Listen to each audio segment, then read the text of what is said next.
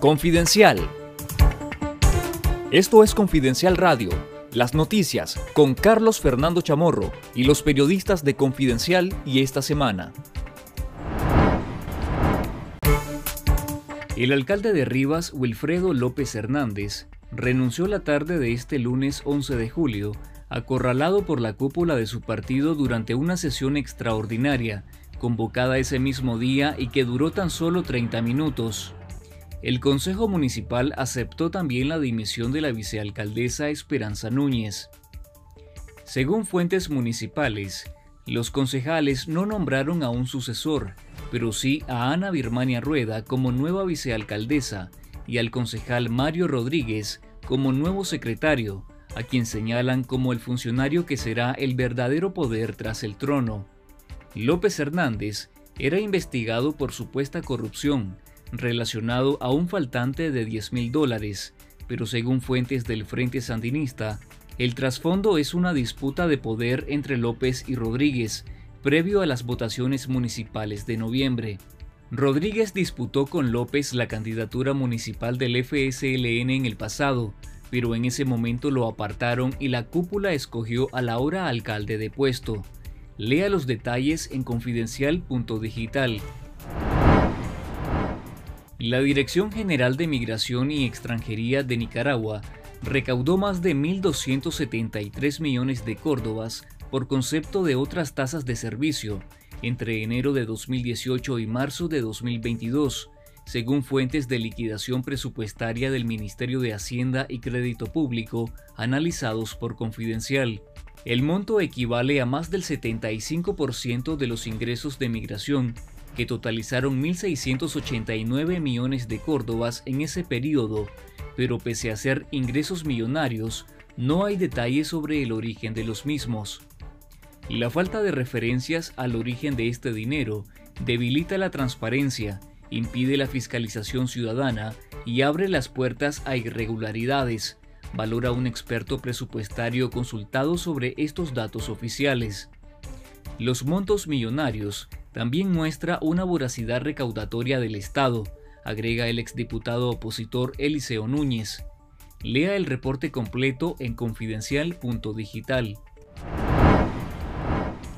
Nicaragua y China firmaron el denominado Acuerdo de Cosecha Temprana, considerado como un paso previo para establecer un tratado de libre comercio, que esperan suscribir a más tardar en 2023, informó este martes el gobierno de Daniel Ortega.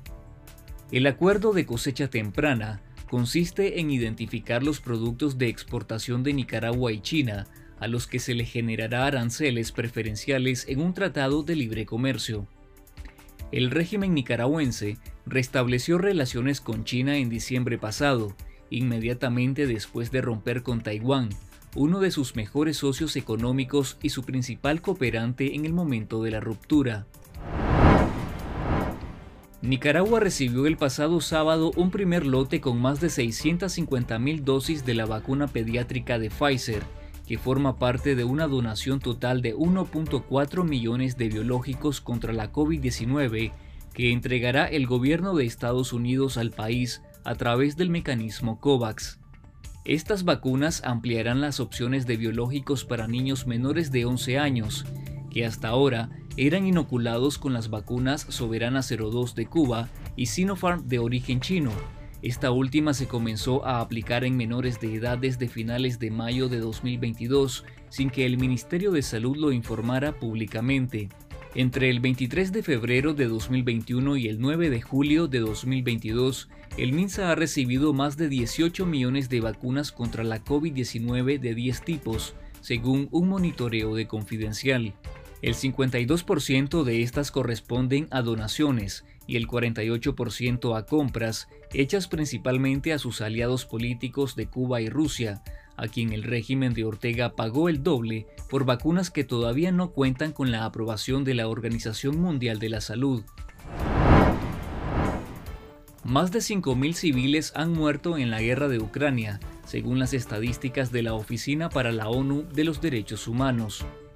Entre los fallecidos confirmados por esta entidad están 343 menores de edad, mientras que otros 11.544 civiles resultaron heridos, de los cuales al menos 357 eran niños o niñas, indicó la institución en un comunicado. La oficina que dirige hasta finales de agosto la alta comisionada Michelle Bachelet reiteró que las cifras reales de víctimas civiles podrían ser mayores que las ahora confirmadas. La mayoría de estas víctimas civiles fallecieron por artefactos explosivos con amplia área de impacto, incluyendo bombardeos aéreos, de artillería pesada con misiles y sistemas multilanzamiento de cohetes, señaló la Oficina de Naciones Unidas. En nuestro canal de YouTube Confidencial Nica, le recomendamos el reportaje Nicaragua es el trampolín del nuevo éxodo masivo de cubanos hacia Estados Unidos, con la historia de los cubanos que han pasado por Nicaragua en su travesía hasta llegar a Estados Unidos. Esto fue Confidencial Radio.